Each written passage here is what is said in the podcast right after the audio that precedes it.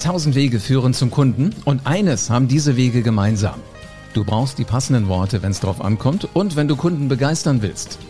Herzlich willkommen zu einer neuen Folge vom Podcast Die Rhetorik-Offensive. Präsentationen sind Rhetorik, Gespräche sind Rhetorik und Social Media ist Rhetorik. Du kannst alle Kniffe der Rhetorik in Büchern oder online im Internet finden. Und dann musst du den nächsten Schritt gehen und Rhetorik nach einem roten Faden in dein Business implementieren. Ich bin Live Ahrens und ich zeige Unternehmern wie dir Schritt für Schritt, wie das genau funktioniert. Und wie du mit Rhetorik Umsatz und Marktanteil wachsen lässt. Jetzt ist der richtige Zeitpunkt dafür, denn jetzt beginnt die Rhetorikoffensive.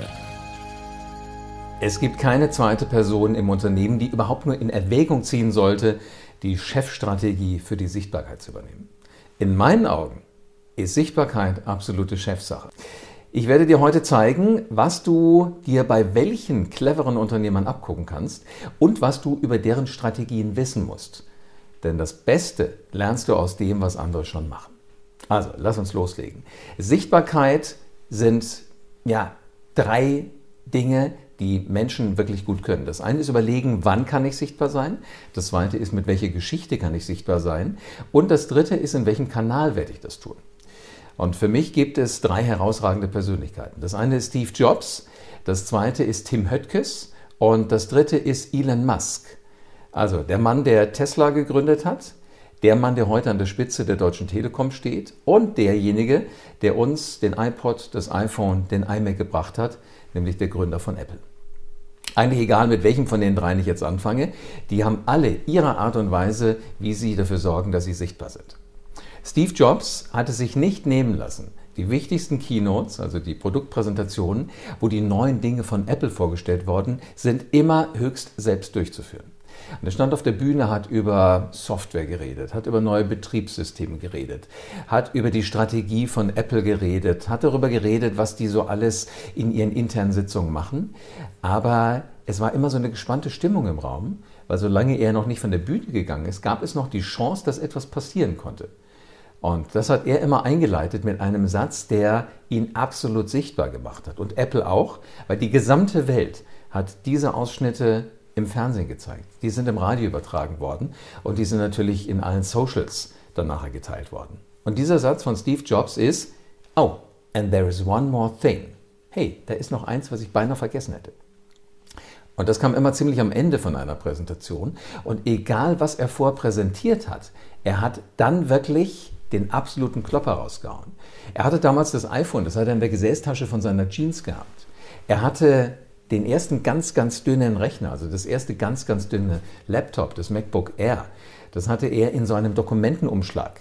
Kennt heute jeder. Das sind diese etwas dickeren, kartonartigen Umschläge, wo wir wichtige Unterlagen reinpacken, die von unterschiedlichen Menschen in der Unternehmung ähm, unterschrieben werden müssen. Da ist dann oben so eine Lasche drauf, ein Faden und den kannst du um so eine Art Knopf, der da drauf gebappt ist, festmachen.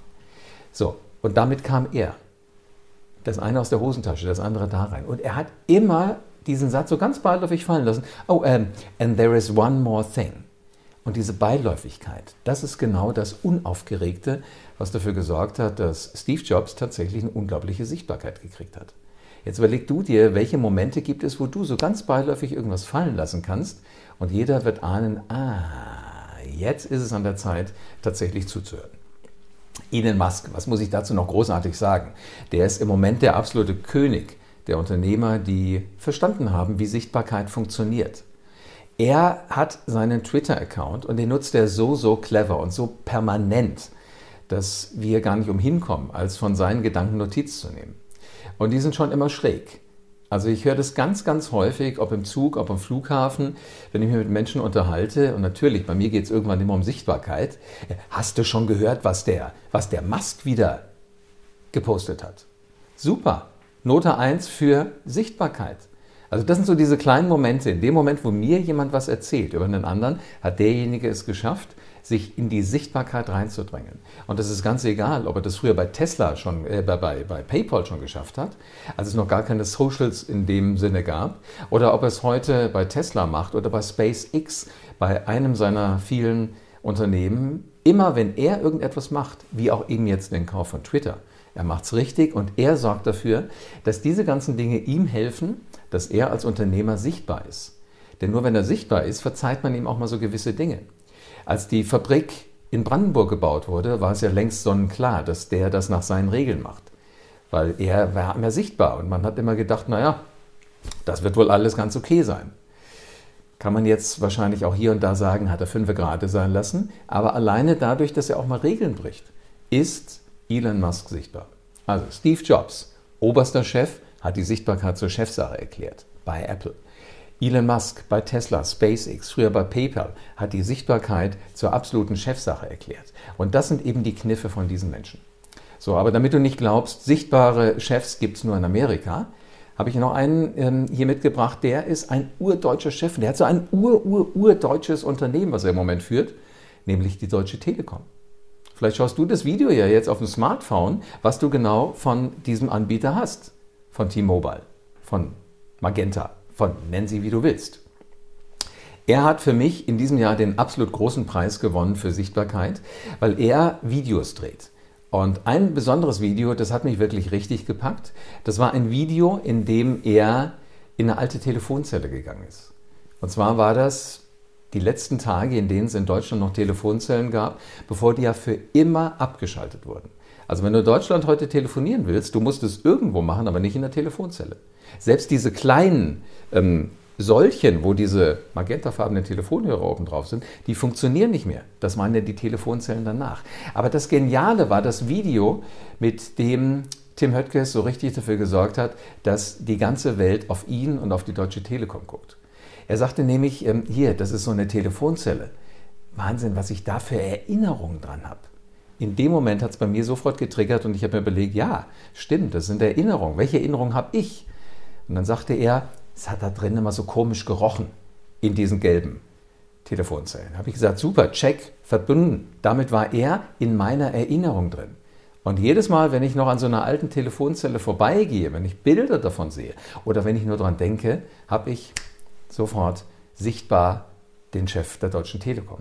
So, dann sagt er noch, weißt du, da waren immer so diese, diese alten äh, Telefonbücher, konntest noch so drin blättern. Und welche Seite hat immer gefehlt? Bitte fragt irgendjemand auf dieser Welt und man wird immer sagen, genau die Seite, wo der Name hätte draufgestanden, mit dem ich dann eigentlich telefonieren wollte. Das ist Sichtbarkeit. Und so eine Sichtbarkeit kann man herstellen. Die musst du dir einfach nur bei denen abgucken, die das eben clever machen. Und als Tim Höttges dann auch noch sagte, und keiner von uns hatte immer genügend Kleingeld, genügend Münzen, um zum Beispiel im Kindesalter zu Hause anzurufen. Dann irgendwann hatten wir diese Karten, die sahen so aus wie heute eine Kreditkarte, war auch so ein kleiner Chip drin, konnte sie Geld draufladen und die konntest du dann nehmen. Aber glaub nicht, dass du so eine dabei gehabt hast, wenn du es wirklich gebraucht hast. So, all diese Erinnerungen hat Tim Höttges nochmal im letzten Moment, bevor die Telefonzellen alle abgeschaltet wurden, nochmal wachgeküsst. Ist das genial? Das sind die Strategien, so diese persönlichen Dinge in Verbindung mit dem Unternehmen, idealerweise in Verbindung mit dem Produkt, das nochmal auf den Punkt zu bringen. Und deshalb machen das die großen Chefs immer selbst.